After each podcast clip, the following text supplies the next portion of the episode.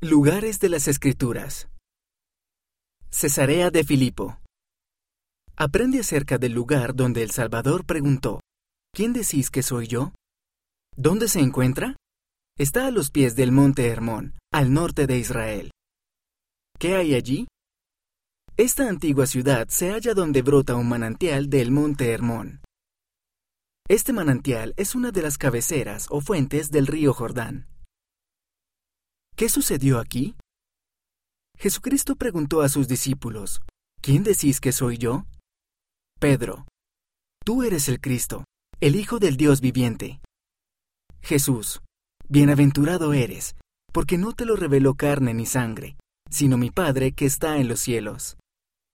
Tú eres Pedro, y sobre esta roca edificaré mi iglesia, y las puertas del infierno no prevalecerán contra ella. Y a ti te daré las llaves del reino de los cielos, y todo lo que ates en la tierra será atado en los cielos, y todo lo que desates en la tierra será desatado en los cielos. Mateo, capítulo 16, versículos 13 a 19. ¿Sabías que? El telón de fondo de este acontecimiento de las Escrituras fue hermoso e instructivo. En los tiempos bíblicos, el manantial de Cesarea de Filipo parecía que brotaba de la montaña fluyendo de una cueva. Jesucristo dijo que Él puede darnos agua viva, que es una fuente de agua que brota para vida eterna. Juan capítulo 4 versículos 11 y 14. Jesucristo es la fuente de la remisión de nuestros pecados.